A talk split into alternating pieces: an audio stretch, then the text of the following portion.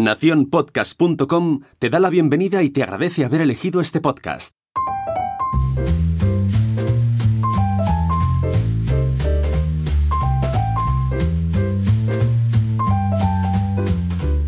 Hola Dani, ¿qué tal? Hola Oscar, muy bien aquí, divinamente. ¿Has, has bajado, ¿Has bajado ya la luz de tu casa? Del estoy, estudio? estoy, estoy, ahora mismo eh, echando la cortina, encendiendo el, el, la lamparita de mesa, eh, pre prendiendo un cigarro aunque no me lo voy a fumar. Venga, yo, mira, yo, yo me, voy a, me voy a poner íntimo. un cubata aquí pues, contigo y todo para que esto, esto esté íntimo. Y, y bueno, nada, vamos a, a, conocerte un poquito mejor. La semana pasada eh, fue al revés, parece que, que, ha gustado un poco y creo que conocerte un poquito más en la intimidad eh, va a encantar. Por lo que, ¿estás preparado? Estoy preparadísimo para lo que me quieras eh, preguntar. Vamos allá. Nada, pues eh, vamos, vamos a empezar por el principio. ¿Dónde, dónde has nacido, Dani? Yo he nacido en, en Valladolid, que es eh, también el sitio en el que sigo viviendo después de 42 años. 42 años muy bien llevados, por cierto, ¿eh? Eh eh, fíjate, las primeras preguntas van a, parecer, ser muy parecidas a, las que me hiciste tú. Eh, ¿Crees que ha marcado en, cierta medida el lugar de nacimiento con, tu posterior crecimiento? Sí, de, forma absoluta. Más que nada porque yo he estado muy pegado aquí a la, tierra y apenas me, he movido de aquí. Sí, sí, creo que además en casa, uh, bueno, para los que no, no, son de esta zona, pues claro, entender las diferencias entre, entre dos sitios que están lejanos, pues parece que no las hay, ¿no? Pero aquí en, en esta región hay, bueno, pues como una diferencia entre Castilla y León, ¿no? Y mi padre es castellano y mi madre es leonesa. Entonces, eh, hay algunas cosas muy características de cada uno, eh, tanto de mi padre como de mi madre, que, que parece que vienen eh, muy relacionadas con la zona en la que han nacido o con la región en la que han nacido. Y eso ha marcado mi, también mi, mi forma de, de ser y de, de, entender las cosas. Es una, una forma mixta, ¿no? De, de, bueno, pues porque son caracteres completamente eh, diferentes. Y yo creo que el, el permanecer en una ciudad ni muy grande ni muy pequeña eh, y que, bueno, pues eh, siempre, eh, o sea, nunca están las noticias, salvo que sea por, por algo malo, en la que pasan cosas, pero bueno, aquí todavía sigue siendo fácil ver al alcalde. El, el otro día le vi en la puerta del, del ayuntamiento mi, mirando para la torre del reloj, que era, le estaban haciendo unas preguntas, entiendo que su, supongo que serían de máximo calado, ¿no? En, en el ámbito local, pero bueno, pues vivir en una ciudad así a mí siempre me ha gustado y creo que sí, que, que lo ha marcado radicalmente. Eh, como, como, dices tú, ¿tienes raspe? No tienes raspe. ¿Qué es el raspe? el, el, raspe es. Eh, pues esa forma de. es muy típica de aquí. Esa sí. forma de, de, responder como que estando de mala leche, ¿no? Estando, estando enfadado. Dicen que en Valladolid hablamos poco y somos así como. Esto es una generalización, ¿vale? Es una generalización, que nadie se lo tome a mal, pero eh, tenemos fama de no tener, de no ser muy simpáticos ¿eh? y, y, y, de ser, poco habladores. Eh, dicen que tiene que ver con el contexto geográfico también, con el hecho de que es una ciudad en la que hay temperaturas extremas, donde es verdad que no estamos quitando hielo de las calles todo el invierno, pero hace frío en invierno y calor en verano. Y eso no fomenta mucho la conversación en la calle, ya te lo digo yo. Ni a las 4 de la tarde en agosto, ni, ni a cualquier hora en pleno, en pleno invierno. Entonces el raspe es, es eso. Yo creo que me lo he ido quitando con los años. Bueno, yo, yo, te puedo decir desde fuera, no tienes raspe, no tienes en absoluto, en absoluto raspe, y es muy típico de, de, esta zona, es verdad que somos gente más seria, la gente que no nos conozca puede parecerlo, pero no lo tienes en absoluto. Pero ya, ya hablaremos del raspe de ahora, eh, o no, lo que, lo que quiero saber es cómo eras tú de, niño. ¿Eras feliz? Sí, sí. Eh, viéndolo con la perspectiva de los años, sí. Eh, radicalmente sí también.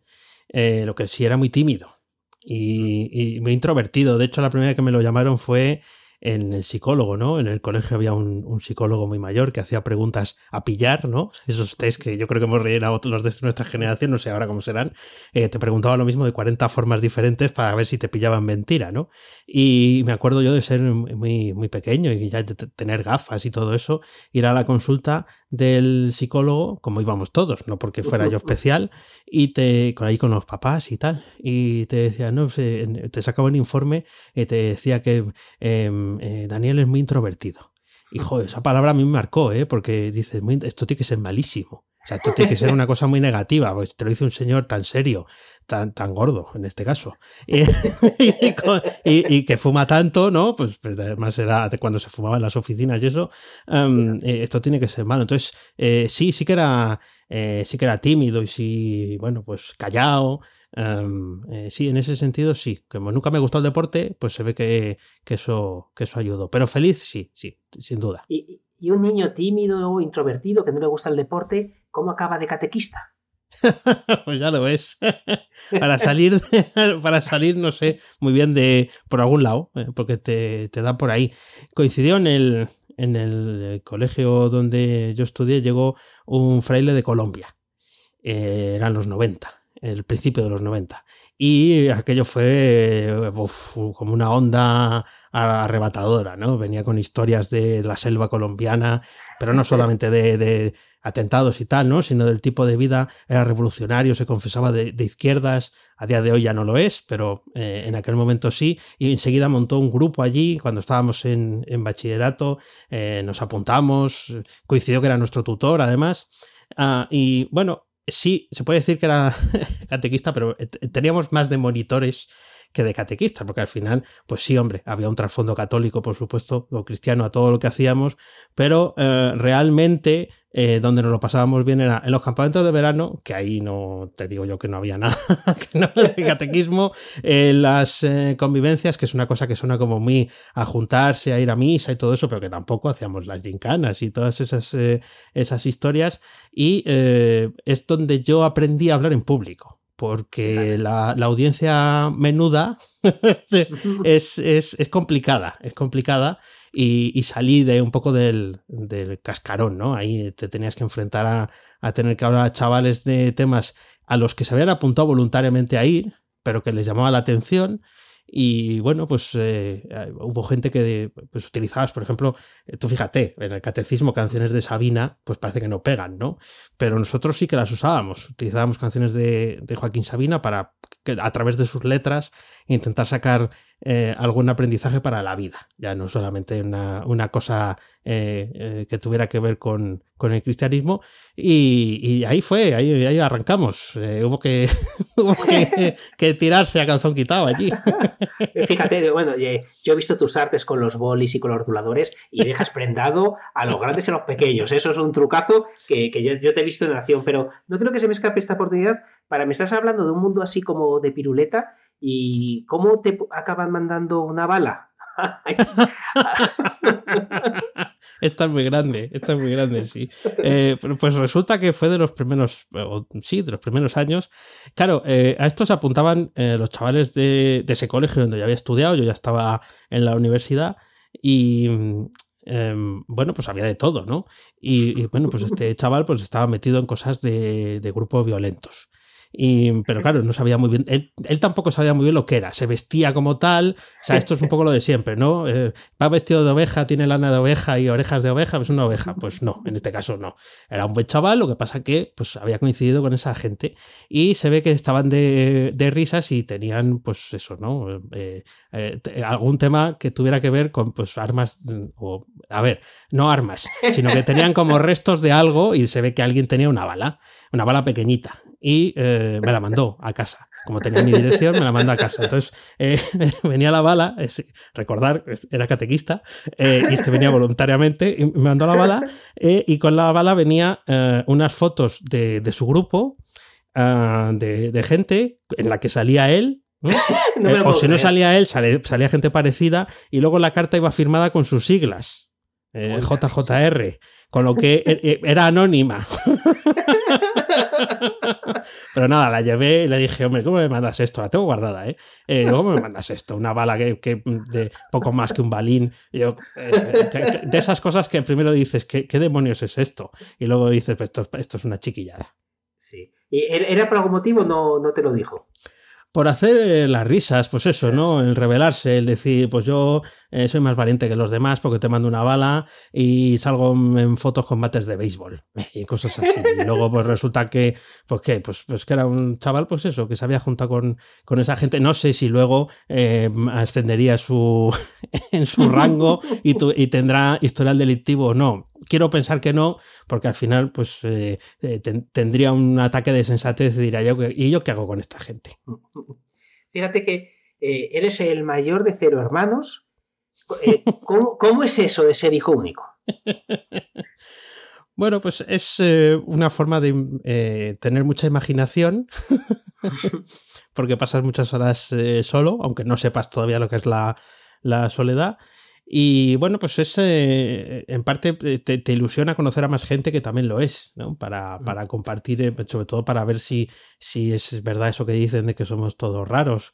Eh, los hijos únicos y cosas así, compruebas que no, que no tiene absolutamente eh, nada que ver. Claro, yo cuando contáis historias, las que contabas tú el otro día, ¿no? De tus hermanos y tal, pues a mí esas me faltan. Yo, yo no las tengo. Yo tengo historias con los primos, pero no es lo mismo, eh, en el pueblo y cosas así pero no, no, es, no es realmente el mismo tipo de vida. Yo vivía con mis abuelos también. éramos cinco en casa. Y, y, entonces, pues claro, mi vida está muy, muy vinculada también a, su vejez, ¿no? la vejez de, mis abuelos. Imagínate en palmitas, eh, como estaba yo, entre algodones, aquí. Fíjate, fíjate. Entiendo que, al, al, ser hijo único te has volcado más con los amigos. Eh, me consta que, para ti la amistad es algo importante. ¿Podríamos decir que Borja cuenta casi como un hermano? Eh, sí, sí, sí podríamos decir que, es parecido a lo que es tener un hermano porque hay cosas en las que no estás de acuerdo y también se las dices. Eh, eso, suele ser propio. Eh, sí es cierto que, eh, que es eh, la amistad con Borja viene de muchos años, pero digamos que eh, no, es una cuestión de clasificaciones tampoco, ni nada de eso, pero tengo un amigo que eh, le conociste una vez, hace mucho tiempo en Madrid, una, una, sola vez, que se llama Raúl, y, que es con quien más cosas he compartido porque también estudiamos juntos de, de, niños y vivimos la adolescencia y éramos los dos igual de pardillos y, tal. Él, iba al pueblo y tenía otras experiencias, ¿no? Pero, pero sí, sí, es, es verdad que es lo más próximo, este, Raúl, Borja, eh, a Miguel incluso, amigos estos que puedes considerar casi hermanos. Sí, fíjate, Borja sería como un hermano cabrón, podríamos decir. sí, sí, sí, sí, es muy parecido a eso. Eh, eh, comentas que erais muy pardillos. ¿Cómo recuerdas esta.? ¿Qué hacíais? ¿Salís de fiesta? ¿A qué te refieres con, con el tema de que erais muy pardillos? no, cuando tú contabas el otro día mm, eh, cuando salías y todo eso y, que no podías hacer declaraciones en, audio, ¿no? Eh, decía, claro, yo salía, empecé a salir tarde para lo que era el estándar de la época, que era cuando ya tenías 17, 18. Y eh, yo salía, pero claro, porque salía todo el mundo. y pues decía, no te podías quedar en casa, ¿no? Es, ya está, está, saliendo tarde. Y claro, sí, había gente que iba a ligar, pero tú no sabías ni, ni de qué iba eso. Eh, eh, date cuenta que, claro, una de las cosas que, bueno, pues afortunadamente ha cambiado y mucho es que en los colegios son todos mixtos. En este caso, en el mío lo fue, pero ya demasiado tarde para, para, para, tener eh, chicas en, en, clase y eso marca más de lo que parece y además marca en algunos aspectos de forma negativa. Entonces, claro, pues salíamos y pues nosotros no... Sí, claro, pues te mm, pillabas el cachi, hacías el corrillo, echabas unos bailes, te lo pasabas bien, pero no, no, no, no llegabas a, vivir la noche o el salir como veías que lo hacían otros. Luego con el, con el tiempo te das cuenta que tampoco pasa nada, ¿no? Por, porque eso haya sido así, porque cada uno se divierte eh, de una forma y de una manera, y de hecho ahora te asombra que los chavales muchos no salen porque se divierten de otra forma en casa o con los amigos eh, en internet o se juntan en una casa o hacen, bueno, o se disfrazan, no hacen cosas que para ti no tienen ni pie ni cabeza porque nosotros éramos salir, salir, salir eh, todos los días que se pudiera, pero pardillos en ese sentido, sí, eso de ligar y tal, a mí me parecía, yo decía, pero esto, ¿y esto cómo se hace? Ah, haciéndolo, ¿no? Pero no, no, no tenía yo mucho compromiso con el marketing y con la venta en aquel momento. Amigo, ahora, ahora le, me mandas una carta de ventas rápidamente y la, ahí. bueno, sabemos lo, importante que, es y ha sido y será la, amistad para ti. Eh, ¿Qué nos cuentas del amor? Uy, el amor. El amor ha sido muy importante también. Y digo ha sido porque al final, pues en la. cuando van pasando los años, pues como van pasando las oportunidades también y las vivencias, pues hombre, sí, sigue siendo una, una cosa importante, pero también lo, lo interpretas de, de, otra manera. Que el otro día me lo preguntaron en otro sitio y parecía que no quería responder. Vamos, que estoy soltero eh, y, y, no tengo pareja. Eh, eh, no es tanto que haya sido una decisión eh, tomada así, sino que yo no he tenido suerte. Yo no he tenido suerte, pero también he de decir, para completar el, la frase, que tampoco creo que la haya buscado. El, el, el, tener suerte, porque al final, eh, si, si, primero estás un poco al helado y no sabes ni, ni, ni cómo eh, decirle hola a una chica porque te da vergüenza, porque te va a decir que no, porque te, te pones todas las eh, trabas que sean posibles, ¿no? Y, y, luego cuando sí tienes la oportunidad, pues eh, te enamoras de quien no debes.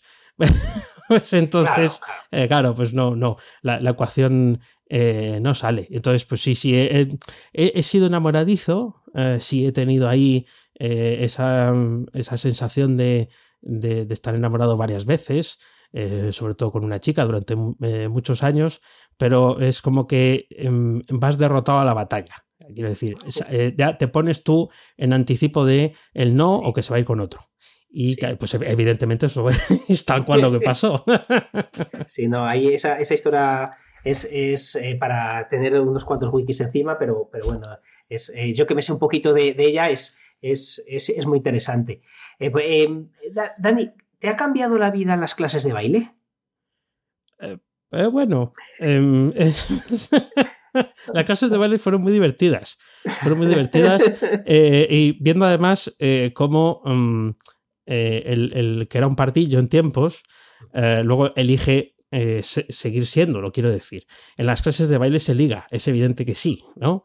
Um, pero también es verdad que cuando yo ya empecé a ir, pues quizás eso me importaba un poco menos o, sí. o era algo que eh, venía incorporado, ¿no?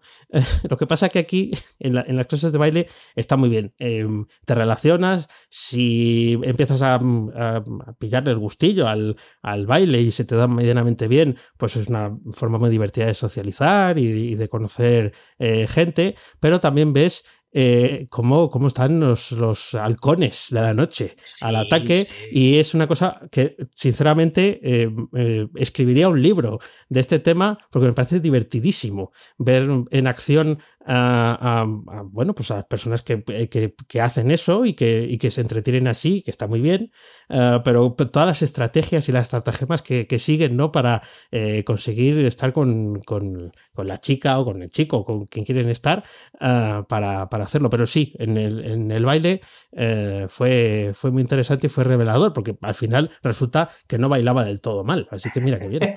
sí, fíjate que, que, te comento, te comento esto y dirás, pero ¿por qué me dice que sí me ha cambiado la vida?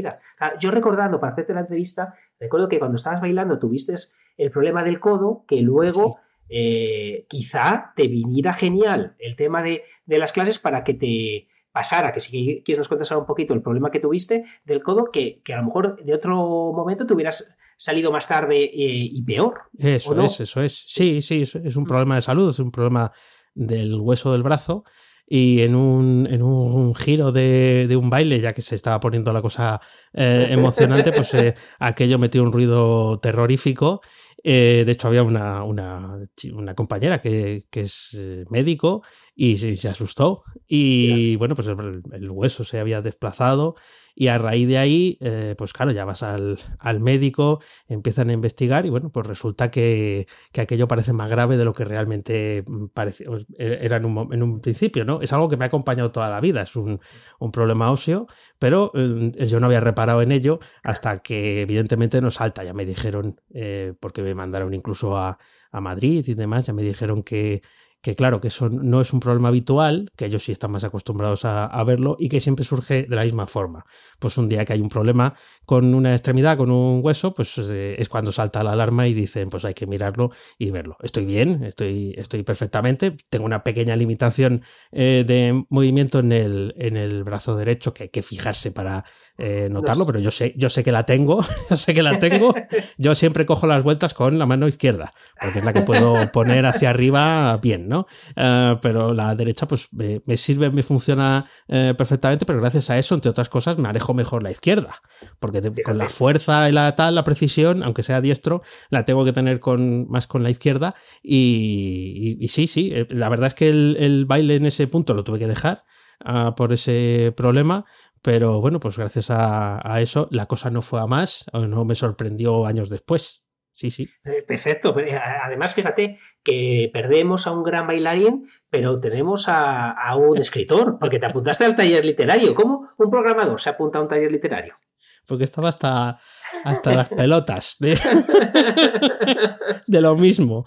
Eh, me, daba la sensación de que la, excusa perfecta cuando tienes un, problema de salud es, y, me, pasó, esto me pasó con 34 años, es encerrarte en ti mismo eh, bueno, pues cogerle más miedo a una, a todo, a la vida y eso, y, cerrarte pues en el, en el, trabajo. Pero coincidió, esta historia la he contado muchas veces, ¿no? Coincidió que justo cuando pasó esto que, estábamos relatando del baile, fue cuando cerró mi empresa, eh, esa historia que he contado tantas veces, mm.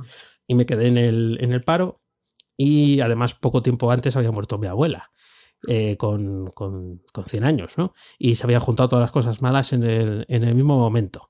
Entonces hay un tiempo de como de stand-by, de, bueno, estar por estar, eh, yendo al médico y esas cosas y, viviendo e intentando sobrevivir y no hubo problema en sobrevivir, ¿no? Pero la cabeza no estaba eh, en, querer trabajar más y más y más horas delante del ordenador para no pensar y más y más.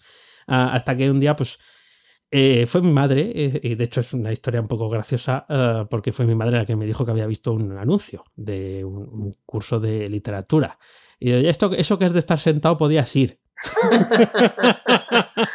que seguro que es de estar sentado, bueno, es de estar sentado, pero ahora que no hay que hacer ejercicio ahí. Y, entonces, eh, justo el día que eh, había que apuntarse, el último día para apuntarse, yo no podía ir. Porque tenía que trabajar, ¿no? Em, y, fue mi madre a apuntarme. Y entonces, claro, eh, que, con treinta y tantos eh, vaya tu madre a apuntarte al curso, eh, levantó algunas, además de un informático, de un informático, pues levantó cierta curiosidad en la, en la profesora, ¿no? y, parece ser que se me esperaba con, con, expectación, no porque fuera el único, ni mucho menos, pero claro, no es un ámbito en el que haya muchos informáticos al que vayan su madre a apuntar, ¿no? Además, mi madre es muy dicharachera y allí contó, ¿no? Es que no se atreve a venir, eh, o sea, parecía que yo no me quería apuntar, ¿no? esas cosas que parece, que te están forzando a ir. Con lo que el primer, día que fui, cuando me, presento y tal, y dice, bueno, pero vienes eh, convencido, digo, sí, dice, ¿no? Como dice tu madre que no tenía muy claro, digo, madre que diga misa, yo aquí quería venir. Digo, esto era ya dar el último empujón, ¿no? Como te ha apuntado ella, todo, todo mal. y eso fue por hacer algo que fuera creativo, eh, que no fuera a pintar porque no se me da bien o no, bueno, no, era el sitio donde yo quería estar y sobre todo salir de eh, el, clima habitual. Porque me imaginé, digo, aquí no viene un programador ni, ni en mil años. Y efectivamente, todavía no he visto a ninguno o no recuerdo haber conocido a ninguno. Así que genial, es un ámbito eh, de limpieza total. ¿Sigue siendo? Sí, ahora estamos parados por el, tema de la cuarentena. se sigue haciendo por WhatsApp, lo que se puede, pero sí, sí, sigo yendo muy contento. Es, eh, eh, ya hay buena relación con muchas de las personas que van. Y es una inquietud que yo no sabía que tenía. Yo había escrito muchas cartas. Em, había escrito algún relato, eh, artículos para el blog, o sea, escribir sí que había escrito, más allá de la redacción, el trabajo de la carrera y todo eso, pero mm, eh, descubrí que, bueno, pues que sí que me, me gustaba contar historietas, el, relato corto, me parece muy difícil escribir una novela, eh, pero me sigue pareciendo inspirador. Además, los, compañeros coincides en algo con ellos, ¿no? Hay gente que ha leído mucho y, y, está años luz en ese sentido de, de, mí, pero se aprende un montón porque todos tenemos un cierto espíritu creativo eh, y eso hace que también pues, tengas una mentalidad mm, diferente, más abierta, eh, más, eh, con más sentido del humor, tengo que decir. Sí, sí. Mm, sí. y fíjate, ahora con, con, todo lo que estás escribiendo, con todos los mails que haces tan creativos, creo que te ha podido venir súper bien hacerlo, ¿verdad? desde luego. Sí, desde luego. Ha venido muy bien. El ejercicio previo es completamente diferente. Escribir un, un, relato de un ejercicio, de un taller literario, a escribir una carta de venta, pero al final, eh, bueno, pues eh, tienes que pinchar al lector para que siga leyendo y en este caso para que haga clic y saque la tarjeta, ¿no? O se apunta, o se apunta a lo que tú, a lo que tú quieras. Eh, sí, pues es verdad que mm, creo que ha sido bien aprovechado en ese sentido. sí, sí, sí. fíjate que ya estamos hablando de que eres programador, que lo damos por sentado porque el que venga ya te conoce, pero bueno, ¿qué, qué has estudiado? estudié, estudié lo, que todos, hasta COU, y, luego eh, lo contaba el, otro día, ¿no? Se me vino la, a la imagen a la cabeza. Estuve en la universidad como a ese actor malo que le pegan, le pegan un tiro y se está muriendo media hora. Que, está, ¿sabes? Que se cae del caballo, que se cae de arriba, que se cae un caballo, que del caballo se cae, que se retorce en el suelo, que escupe espuma, que, parece que no se quiere morir, ¿no? Pues, pues igual, eh, todo ese tiempo de la universidad eh, fue así. Yo entré en ingeniería industrial, entré en ingeniería industrial porque me daba la nota, pero yo quería hacer informática donde no me daba la nota y eh, porque, oye, pues en Bub y en Co, pues no, no hice lo que había que hacer. Eh, hice otras cosas, pero no lo que había que hacer. Y em, entonces entré a la universidad, entré ahí en ingeniería industrial y, chico, pues a mí aquello no, no, no me gustó. ¿Pero qué hice? Pues quedarme allí. Em, era, era, lo, más cómodo, que no, sabía qué hacer. Eh, yo me, siempre considero que he llegado un poco tarde ¿no? a, casi todo. Yo creo que llegué a la universidad siendo eh, un niño eh, muy, maduro, sin saber realmente qué es lo que quería hacer eh, con mi vida. Se me, gustaban los ordenadores, pero no, yo ni me había planteado, sí, estudiar informática, sí, pero porque también porque parecía que todo tenía que estar en la, en la universidad. Entonces ahí en, en Industriales pasé un porrón de tiempo, ahí apareció ya Internet en mi casa eh, empecé a ver cómo estaban hechas las páginas web. Entonces hubo ahí un momento de eso en lo que dices, pues, ¿por dónde tiras? Y en ese por dónde tiras, incluso me cambié de, carrera, ya me fue un poco mejor, aunque finalmente no terminé porque empecé a trabajar, ¿no? Mm. Pero ya hubo ahí un, estuve compaginando eh, el mundo de empezar a programar, eh, aprender, saber cómo se hacían las cosas con ese intento de tener una, una carrera universitaria. Pero vamos, sí, sí, un montón de años de, hombre muerto. me suena, me suena, ha hecho mucha gracia el, símil que has hecho y, me, suena, me suena mucho. Eh, ahora que, ya eres programador, que ah, tienes todo, has hecho mil cosas, ahora, ahora te preguntaré por lo que has ido haciendo. ¿Te ves haciendo otra cosa que no sea ser programador? Pues eh, médico no, porque no, eso es, una cosa que no creo que ni, en mil años pudiera hacer yo lo que hacen los médicos o la gente que se dedica a trabajar en, sanidad, no lo digo por este tiempo, sino por siempre. Em, pues no sé, algo que tuviera que ver con investigación, eh, eso, eso puede que sí. Em, o incluso mm, si yo hubiera sabido antes que, había algo ahí eh, de espíritu creativo, pues escribir, eh, dedicarme a eso de, forma un poco más concienzuda desde el principio, escribir guiones, ¿no? Por ejemplo, es una cosa que, creo que, sí podría em, eh, haber hecho si hubiera seguido ese camino, pero me es difícil imaginarme la vida sin un ordenador delante y haciendo que los botones hagan cosas. Sí.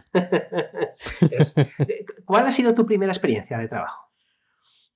La primera experiencia, bueno, hay dos. Hay dos experiencias, eh, eh, las dos peculiares, porque las dos el dinero me lo dieron en un sobre, o sea, fue en negro. Eh, y fueron dos empresas, quiero decir que no eran, no eran colegas. Yo el primer trabajo remunerado que hice fue un catálogo de productos de cerdos. Bueno. Sí, sí, de cerdos.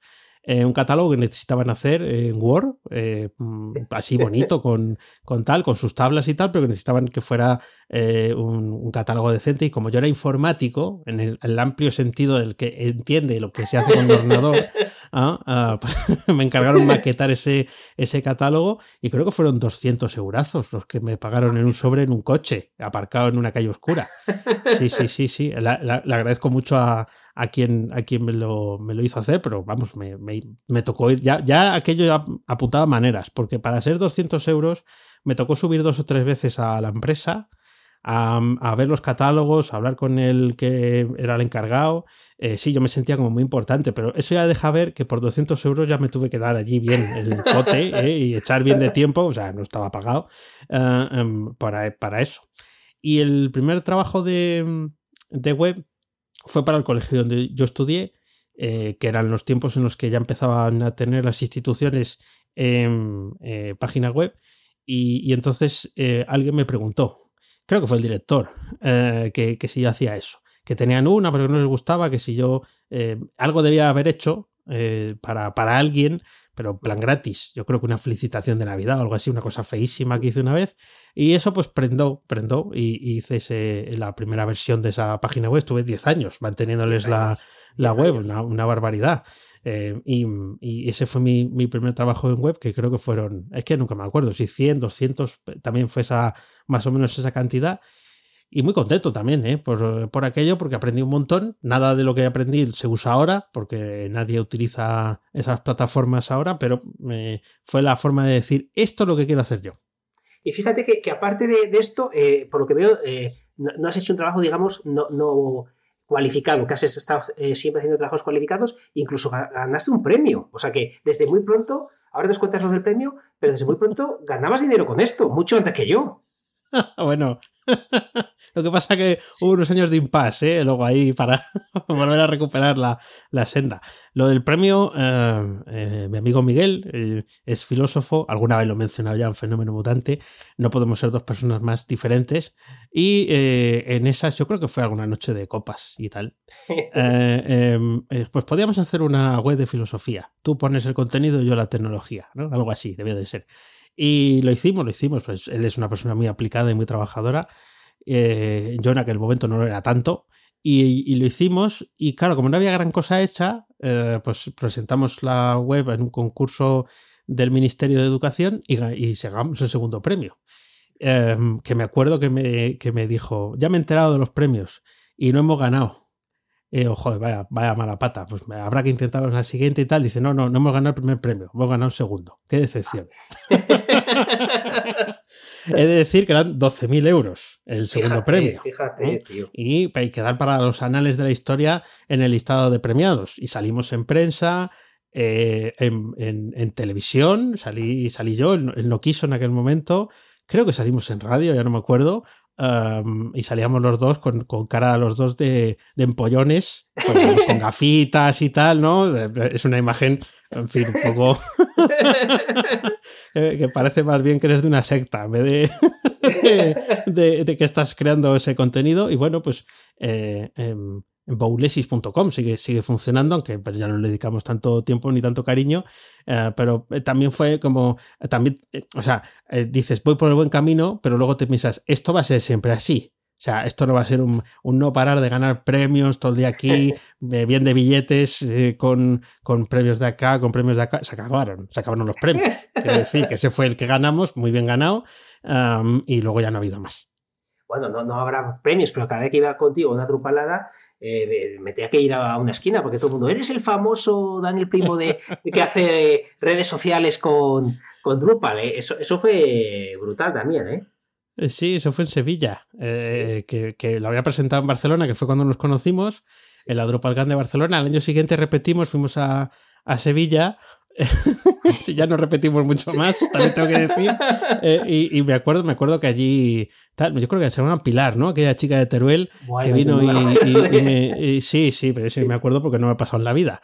Eh, que vino, ¿tú eres, tú eres Dani, el de, el de esto mismo que acabas de decir, el de los vídeos. Sí, sí, sí. Y claro, pues hombre, yo eh, estuve allí echándome unas risas con ella y tal. Eh, me fui a la barra a, pedir, que estabas tú con, con Javi eh, eh, que, y tal, y al volver ya no estaba. Sí, sí, te, trasplantamos. nosotros estábamos el inventor de views y yo y no, no, le gustamos tanto, no te, te, dejamos escapar. Pero fíjate, me has, hecho recordar una cosa, que claro, te has acordado del nombre de, ella y un día recuerdo que me confesaste que te llamaban libretilla. Sí. ¿Y esto por qué es? Porque dicen que tengo muy buena memoria. Eso sería la, parte A, pero vamos a ser sinceros, ya que estamos aquí en confianza. Eso es porque eh, decían que me, apuntaba todo, todo para ser rencoroso. Quiero decir que, de, porque fue la, además eh, eh, Diana, la mujer de, una amiga, pero que es la mujer de, un amigo de siempre, eh, me imitaba, ¿no? Y decía, el, 3 de febrero de, de 1997, eh, fulanito me hizo no sé qué eh, injuria, ¿no? Y, que lo tenía ahí apuntado y tal, ¿no? Y que estaba como esperando a poderse devolver. Esto es una exageración. Buena memoria he tenido siempre. Pero es cierto que yo ahora ya, desde hace algunos años, no dedico tanto tiempo a recordarlo, porque tampoco están las personas en, en, mi geografía, ¿no? mi cercanía, a como estaban antaño. Entonces, pues los agravios eh, no los tienes tan presente porque son todos chorradas. Eh, eh, pues, pues, pues esta misma de que acabo de, contar de, la chica que se fue y me dejó plantado, pues esto estaba ahí apuntado. Y estoy diciendo, pues, ¿qué hice yo? Bueno, pues a lo mejor estaba cansada o qué sé yo. O dijo, pues me aprovecho y me voy. Y no pasa nada porque también lo hemos hecho los demás. Em, entonces, sí, sí, la libretilla viene por eso, me lo siguen llamando, pero es mentira. Yo siempre he dicho que no he hecho más que arrancar hojas de la libretilla. Siempre, siempre lo digo siempre. Qué bueno, Pilar, me has, dejado ahí roto, ¿eh? que, que lo sepas. Eh, bueno, hemos, pasado aquí un tiempo porque cuando te conocí ya estabas trabajando en, César. Dices que lo has contado muchas veces, eh, pero bueno, estamos haciéndote este Mutante Talks y habrá que contarlo todo. Primero, ¿cómo te contrató a ti César, esta empresa pues, que estuviste tanto tiempo? Yo he tenido dos mentores eh, profesionales, uno eres tú y que viniste más tarde, y el otro ha sido Joaquín. Pues, pues como te salgan los dos igual, vamos. bueno, no, personas que es como que te iluminan el camino, ¿no? El, hecho de decir, bueno, pues es un poco el oráculo, ¿no? Esta gente que dices, mm, eh, eh, gracias a, Menganita, a Fulanito, he conseguido descubrir que esto es lo que yo quiero hacer, o he llegado a este punto. Joaquín estaba trabajando en esa empresa y de hecho, ah, pensé, que, Joaquín era el, dueño, vale, vale. no, no, no, no, no, no, el dueño está en la cárcel. Sí, por eso, por eso. Eh, y, se llama, y se llama Vicente Castañer, no, no, el dueño está en la cárcel. Eh, eh, Joaquín, no, Joaquín, bellísima persona, de la comunidad valenciana también, pero ahora viviendo en otro sitio. Estoy trabajando con, con él, de hecho, en un, ah, en un proyecto, o sea que sigue, ha seguido la relación eh, muchos años, no creo que escuche esto, pero vamos un saludo a Joaquín. Y Joaquín estaba dentro, necesitaban gente y, nos conocíamos de, un grupo de chat, de cuando empezábamos en internet y tal, y él empezaba a programar, a hacer cositas y también se dedica a esto ahora. Y, encajamos bien, conectamos, eh, incluso nos conocimos en persona. Y, bueno, pues me dijo, oye, vete. Y nada, hice una encuesta, uh, perdón, una entrevista de trabajo de esas un poco de risa, porque lo que necesitaban era meter gente. Y entré, entré, entré en, a trabajar allí en César Digital. Eh, para los que sois de Alicante y escucháis esto, pues probablemente conozcáis César, porque era una empresa de tecnología de allí de Alicante que localmente era, era bastante conocido porque daba mucho trabajo. Pero dejó de darlo. dejó de darlo porque la empresa eh, quebró. Eh, trabajamos muy bien, era todo remoto, mm, estamos hablando de eh, finales de la década de los 2000 y, principio del 2010. O sea, la primera década, final de la primera década de este siglo y, el principio de la siguiente. Y trabajamos siempre en remoto, éramos un equipo pequeñito, mm, nos entendíamos muy bien. Eh, los proyectos salían adelante, aprendimos un montón y eh, pues eso, ¿no? Se podía sacar provecho de ahí. Sacaron un producto propio que se llamaba Callejeo, que eran unas guías locales para, bueno, pues conseguir cupones, vender entradas, eso daba un montón de trabajo tecnológico, no había tampoco tantas cosas, estaba Grupón petándolo en aquel momento. Y em, em, poco a poco fue aterrizando la crisis, la que no nos iba a afectar, y de repente pues dejaron de pagar la nómina y mi jefe, eh, que yo tenía teléfono de empresa porque tenía cierto carguito, poco, pero tenía cierto, me decía, os pagamos mañana. Y al día siguiente al llamar, pues os pagamos mañana. Sí, me acuerdo de esas. os pagamos mañana y nos no nos pagó. Entonces, claro, en aquel momento tres meses sin cobrar era ya hipotecado además, era una auténtica barbaridad, no, es como que te morías, ¿no? No, no tampoco has tenido experiencias eh, tan malas en la vida y eh, bueno, pues nada, eh, ese señor luego montó Idental, eh, la, esta clínica dental que prometía soluciones milagrosas por poco dinero y que no solamente cerró, sino que ellos están en la cárcel por haber timado un montón de gente. Fíjate, porque probó, con, el negocio digital, vio que no se sacaba suficiente y se metió al tema de salud eh, hacer lo mismo, pero peor, ¿no? Y bueno, pues ese es el recuerdo que tengo yo de la empresa eh, privada.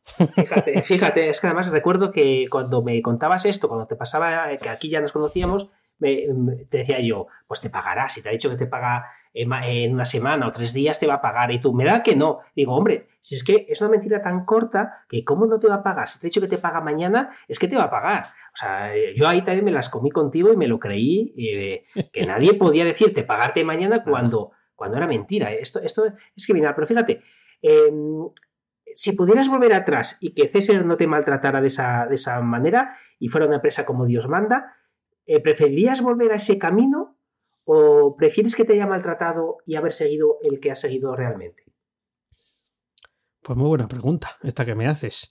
Eh, probablemente si no me hubiera maltratado hubiera seguido ahí y hubiera cambiado a otra empresa en algún momento porque me pagaba mejor. Mm. Y las dudas mefistofélicas hubieran sido otras, ¿no? Hombre, es difícil que en aquel momento no nos afectara a, la crisis de aquel del, 2010, 2012, eh, no nos afectara de una forma o de otra, eh, pero probablemente ahora no estaríamos hablando. Eh, estoy casi seguro porque uno, yo no tengo esa, ese, corazón emprendedor, ¿no? Ahí que dice, no, es que yo tengo que montar una empresa sí o sí, porque es lo mío. Eso no, no, vivía conmigo. Eh, eh, entonces, claro, probablemente estaría trabajando para otros, mirando de reojillo a, cómo lo hacen gente como tú, que, que, tiene su propio negocio y no sé si antes o después hubiera dado algún tipo de salto. Eh, vete a saber, probablemente también es más que seguro que no eh, viviera aquí y viviera, pues no sé si en el extranjero, pero seguramente habría tenido que pasar por una gran ciudad eh, para trabajar en el, en el, sector, eso puede que hubiera cambiado mi vida. Sí, eso siempre lo he planteado algunas veces, que, que, si no hubiera habido ese maltrato, en el sentido de, de, no, confiar en, en, quien te contrata porque no te está contando la verdad y no te la va a contar nunca, eh, eso me, hace me hizo desconfiar de la, de la, empresa privada y no, dar, y no seguir por ahí. Todos mis compañeros eh, empezaron a trabajar enseguida. ¿eh? O sea, yo también. Pero todos empezaron a trabajar, pero todos en empresa. Yo fui el único que, que dije, no, no, esto, esto hay que ver, va a ver por dónde tirar, que a mí esto no me ha gustado nada. No, no, fíjate, y en cambio aquí estamos, dos tímidos eh, sin eh, eh, mentalidad emprendedora haciéndolo. O sea, que, muchas veces lo que uno cree de sí mismo puede, puede ser una cosa que, tampoco sea muy cierta. el otro día escuchando una entrevista, me, estuve riendo yo solo, porque cuando te preguntaban lo de que, te habían oído decir que, que emprender es eh, igual que hacer webs para otro, pero cobrando menos. Algo así, te oí y me hizo, mucha, mucha gracia. ¿Esa percepción va cambiando o, di mejor la frase que seguramente la haya estropeado? Eh, pues no, no, recuerdo. bueno, voy a tener que volver a escuchar para, poner el marchamo ahí de, que es mía. Ah, bueno, eh, emprender tiene el punto ese de riesgo, como tiene todo en esta vida, de dejar de generar eh, ingresos con lo que lo estabas haciendo antes y asumir que durante un tiempo, hasta que consigues hacer despegar el negocio, pues no vas a ganar tanto o vas a pérdida o lo que sea, ¿no? Yo creo que era, era por ahí la frase. Era sí, sí, eh, eh, sí, yo, creo que iba por ahí, que iba por ahí. Era algo así como que, que sí, que cuando te pusiste a hacer páginas eh, eh, con los clientes, pues que era igual que hacerlo cuando te trabajabas por cuenta ajena, pero simplemente que cobrabas menos. Algo así. sí, sí. pues, pues sí, sí. Además, eh, más laborioso todo y, doloroso. o sea, no siempre, pero sí, sobre todo en la última etapa, doloroso, porque para cobrar es como que tenías que hacer el esfuerzo extra. Quiero decir, cuando, cuando hay alguien hace, hay corredores, ¿no? Los equipos de ciclismo que saben que no van a ser los que van a ganar porque van a apoyar al líder y para que el líder saque ahí, pues trabajo de equipo, ¿no? Pues, entonces, eh, se pueden dar por contentos eh, cuando hay una etapa de montaña y acaban, ¿no? Pero claro, tú no les estás pidiendo que acaben, pero que hagan su trabajo antes, que acaben, pero no estás pidiendo que lleguen a meta los primeros porque no, porque no van a poder. Pues eh, yo tenía la sensación de que no era suficiente con llegar a meta.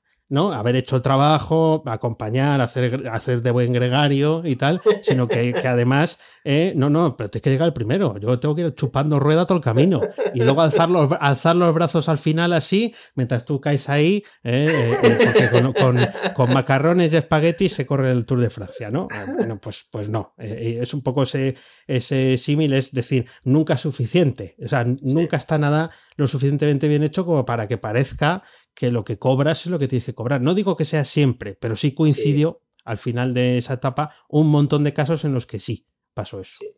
Es, esto creo que puede ayudar a, mucha gente. Bueno, tengo más preguntas, pero quiero hacerte primero otras que me ha pasado. No son preguntas, la verdad. Aquí nuestro amigo, eh, por eso dije eh, el amigo aquí, eh, cabroncete Borja, porque me, ha dicho: Mira, yo no te voy a decir que le hagas la pregunta, simplemente te voy a dejar palabras y que él diga lo que quiera decir de ello. Entonces, bueno. aquí, este me, espero, me, espero, cualquier cosa. Ya me imagino qué palabras son. Algunas seguro. Algunas seguro que, que la aceptas, pero yo no sé la maldad que hay aquí. Por lo que sí, mucha, mucha maldad. Mucha, mucha, mucha, mucha, porque este tiene mucho veneno. Este tiene mucho veneno. Mucha, pero vamos, yo aquí saco el capote. Venga, mandarinas. ¿Qué es eso de mandarinas? ¿Por qué tengo aquí apuntado mandarinas? Mandarinas. Vamos a ver, eh, yo, no, yo no sufrí eh, em, em, em, bullying en el colegio, ¿eh? no, no, pero o sea, ahora probablemente sí se tipificara como tal, pero yo no recuerdo haberlo pasado mal todos los días que yo iba a clase. Pero sí es verdad que hubo una temporada que un compañero mío de, de, clase, yo me he apellido primo y él se apellidaba Nieto, pues yo llevaba de, de almuerzo mandarinas. Y, eh, eh, eh, una vez, debió de ser solo una vez, me la robó. O sea, me, vino a mí y, y, me tienes que dar. Yo me imagino, él no tenía almuerzo, pero vamos, iba a llevar una porque un bocata de nocilla o yo qué sé, uno de, de tortilla de patata, pues bien, pero unas mandarinas, ¿no? Y, y me acuerdo que, no, sin cierta violencia, me, me, quitó, me quitó las mandarinas y yo me imagino que en aquel momento fue traumático para mí porque, bueno, pues eso, ¿no? Había hecho uso de la fuerza y de ser más, más cabrón y más tal. Eh, y, yo me quedé, pues seguro que compungido, medio llorando y sin mandarinas. Sí, esa, esa es la historia. ¿Ves cómo había maldad? ¿Y, por qué? Eh, ¿Borja lo sabe porque estaba presente o...? No, no, no, pues si, Borja no habría ni nacido. Porque esa historia se la ha ido a contar cien mil veces a mis queridos amigos, cuando diciendo, sí, eso será como lo de las mandarinas. Y ya, pues claro, de, tanto oírlo. La madre que lo parió. Contenedor de basura. Aquí viene la segunda. Esta, esta, la segunda, esta es mentira. Esto es, mentira. La historia que cuenta Borja, que no estaba tampoco porque no había nacido, eh, y si estaba, a lo mejor estaba de cubatas ya, porque este de adolescente ya le daba bien. Bueno, vamos a ver. Eh, o de fiesta, perdón, de fiesta. Em, eh, hay una foto de cuando las fotos eran en papel, eh, que, en la que salgo yo eh, dentro de un cubo de basura, no un contenedor, dentro de un cubo de basura de esos de plástico grandes que había por los colegios y por tal. bueno, eh, para haceros una idea, no contenedor de ruedas con bondas de plátano y tal, no, no, esa imagen fuera, cubo de basura, de escolar, ¿no? Entonces, en aquellas nosotros estábamos montando un pasaje del terror para los chavales. Eh, con, su endemoniado, su Freddy Krueger y todo eso. Eh, ahora sería todo ilegal porque se podían haber saltado un ojo, pero en aquel momento nosotros nos lo pasábamos bomba haciendo. Entonces utilizábamos mucho corcho. Eh, Polispan para hacer paneles, para poner dibujos y tal, y para hacer divisiones, porque era barato y se manejaba muy bien. ¿Qué pasa? Que los recortes se iban metiendo en la papelera y aquello, pues el, hombre, el Polispan, el corcho es una cosa que abulta, pero pues se puede aplastar. Entonces yo, con toda mi buena voluntad, con toda mi buena voluntad, me metí dentro del cubo para aplastar aquello, para hacer más sitio. ¿Y qué hicieron estos cabrones miserables? Para una cámara de fotos que había allí, con un carrete de 24, eh, que seguro que es que, les costó dinero, me sacaron la foto eh, en la que salgo yo y se me ve que soy yo, metido dentro, aplastando el chisme. Pero claro, contada la historia al revés, es como que me metieron con la cabeza para adentro en un contenedor de basura. Por eso digo que es falso. Falso. Es una fake news de los 90. Fíjate, bueno, muy buena. Tengo luego aquí apuntado Túnel del, Terror, que entiendo que es la misma, que me lo ha apuntado. Sí. ¿verdad? Vale. Eh, eh, la verdad que está divertido esto. ¿eh? Némesis, ¿qué significa esto de Némesis? Némesis era, eh, cuando me has preguntado antes por lo de la catequesis, eh, a los Némesis era el, el, grupo al que pertenecíamos. Eh, nos, pusimos, nos pusieron ese nombre o alguien eligió ese nombre. Teníamos un, un, un, una mascota que era el pato Nemesio.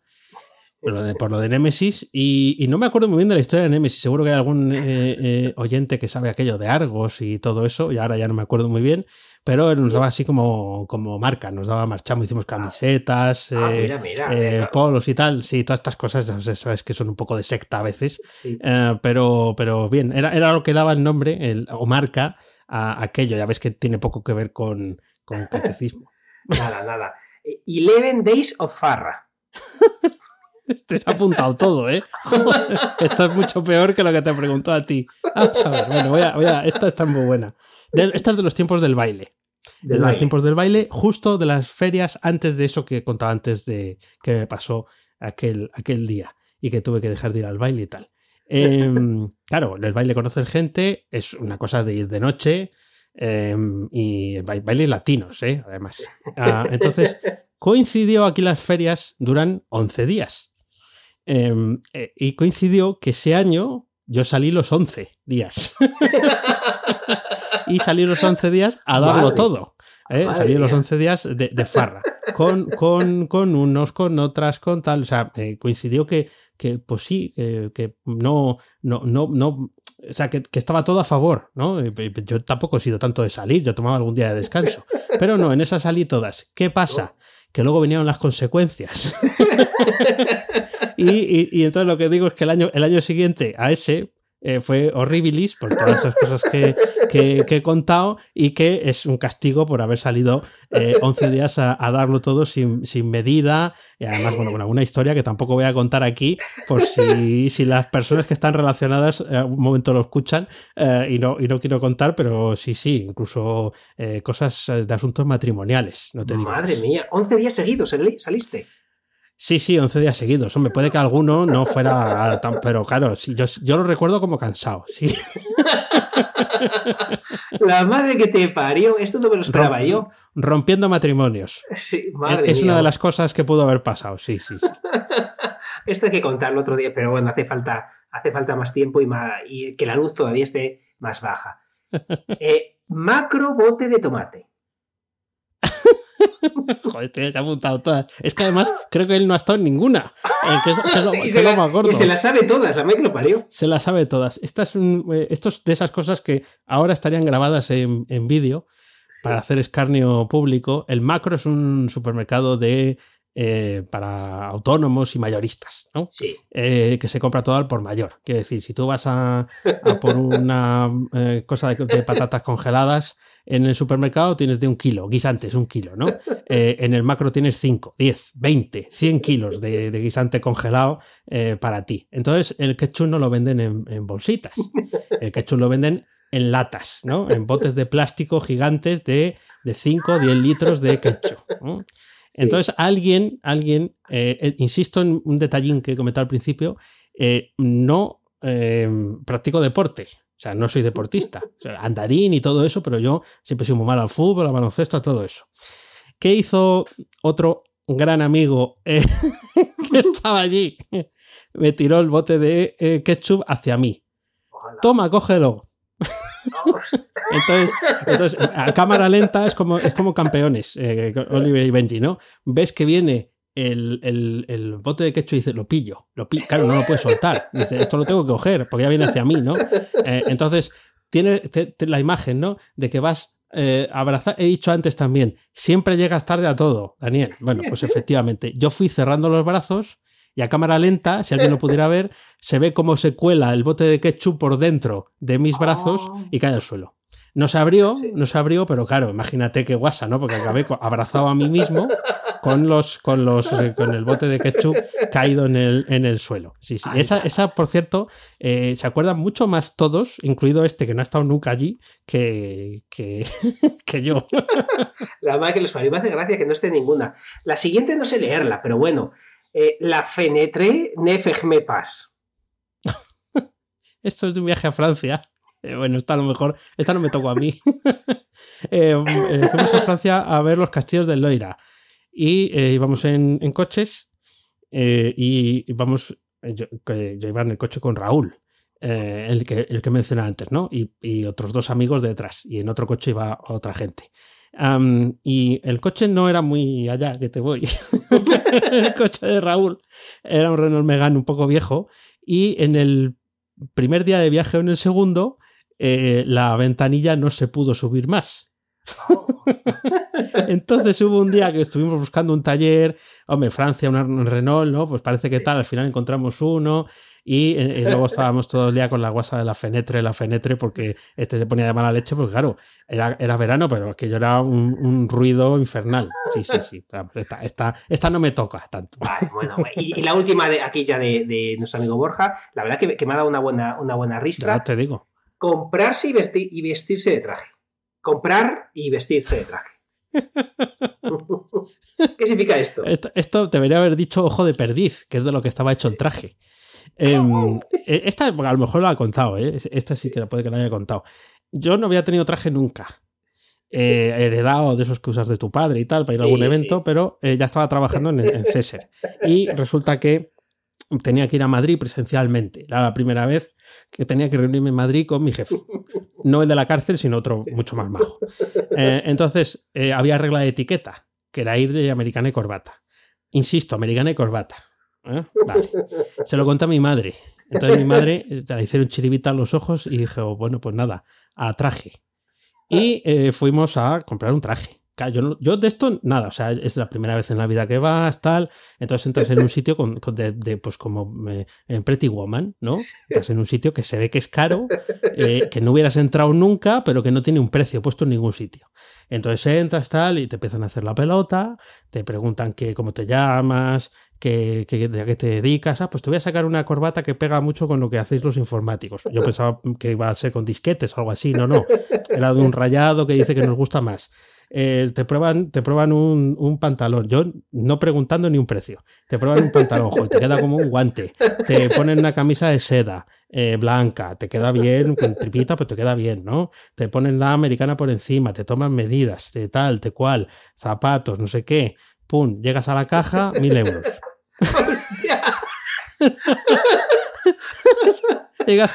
yo, no, yo no pregunté, yo no iba a pagar, pero yo no pregunté un precio porque dije, bueno, en algún momento aquí alguien dirá algo, ¿no? Esto será de, decir, no, pero tú te dejas llevar, pues, que coste que no era tan joven, ¿eh? Pero eh, mi madre feliz, contenta, ¡ay, qué guapo estás! ¡ay, qué guapo estás!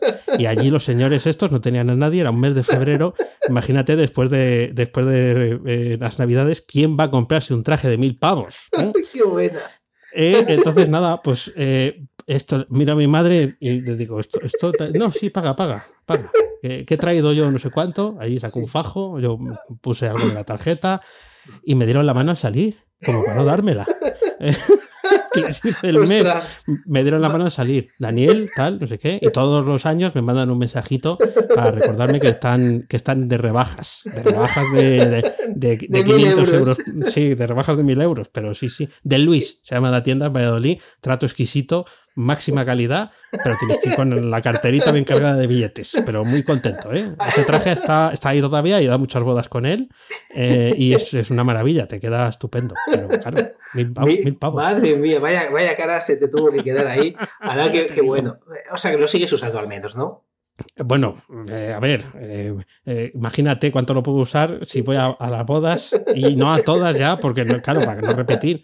Con lo cual, pues sí, nos dimos el capricho, fui a la reunión como un guante eh, para que me viera una persona, porque no había nadie más.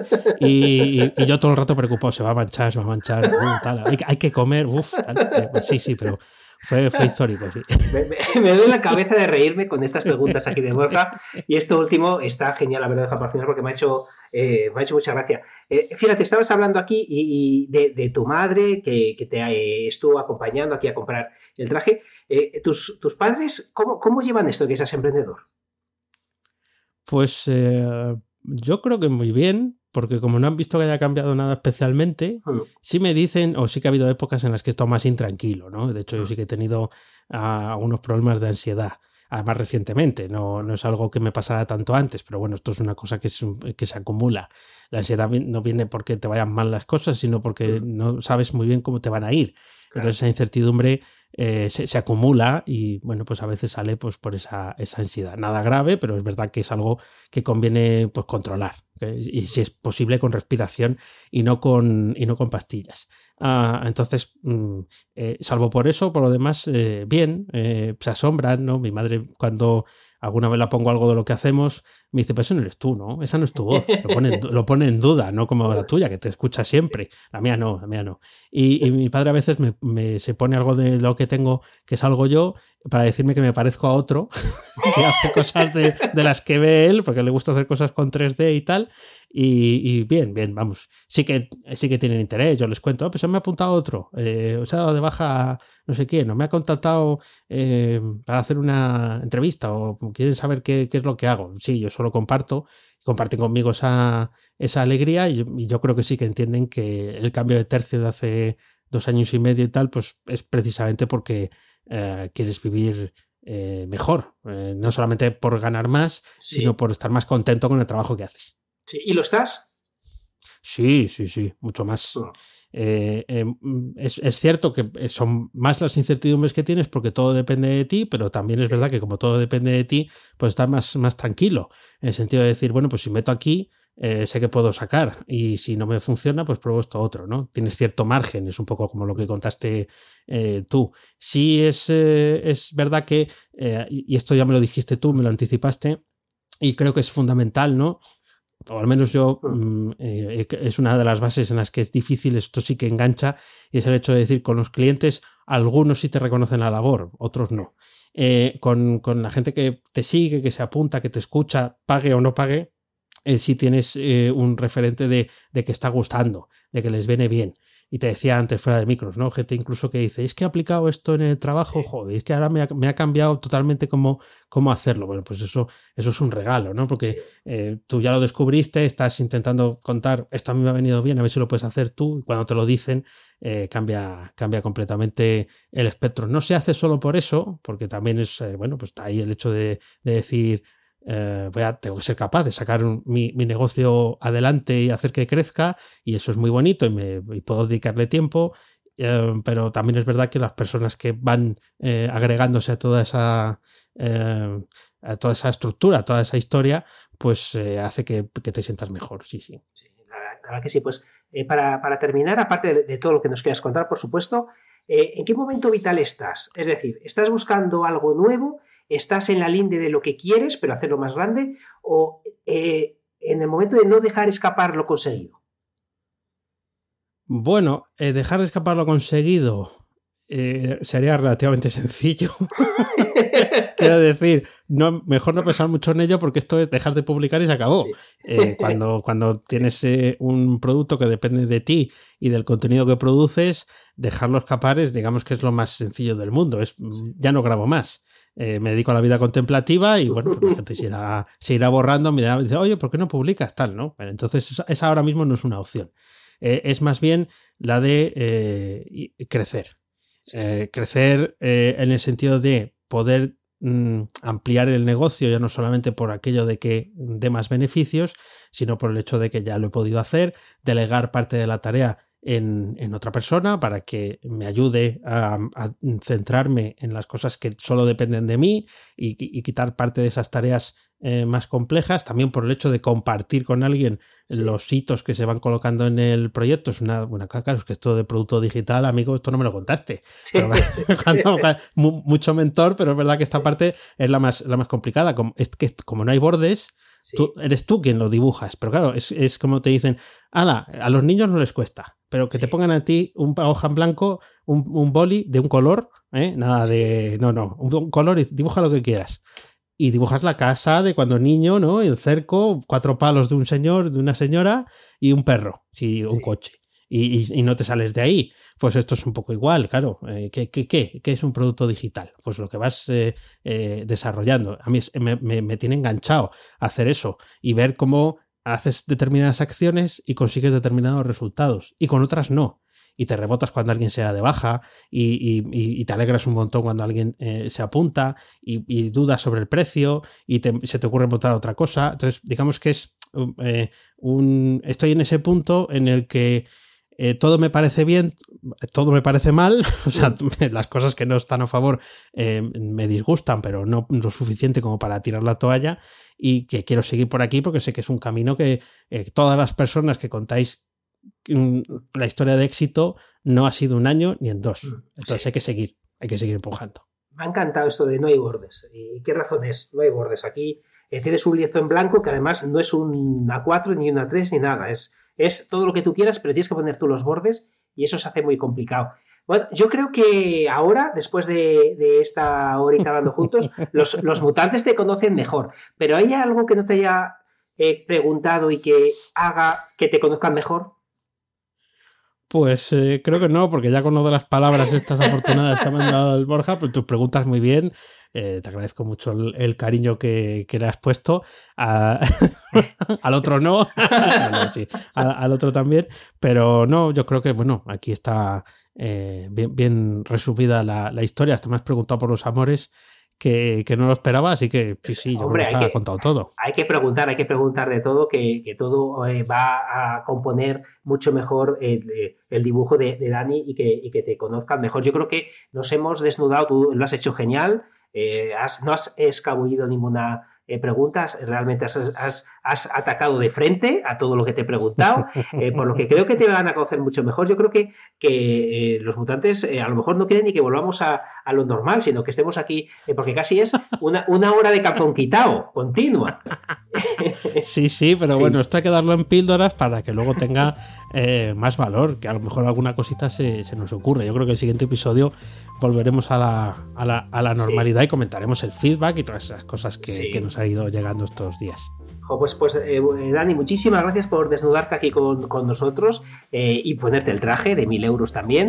Y, nada, espero que, que, hayas estado relajado, creo que sí. Y, nada, espero que, que guste mucho a, a todos nuestros mutantes. Muchas gracias, Oscar. Ha estado genial. Me he sentido muy cómodo, como, siempre, como si estuviera charlando contigo y contándote eh, mis cosas. Esta vez sí, me he tocado hablar más, eh, más a mí, pero yo también espero que, que les haya encantado. Y nada, nos vemos la semana que viene. Hasta la semana que viene. Chao. Hasta luego.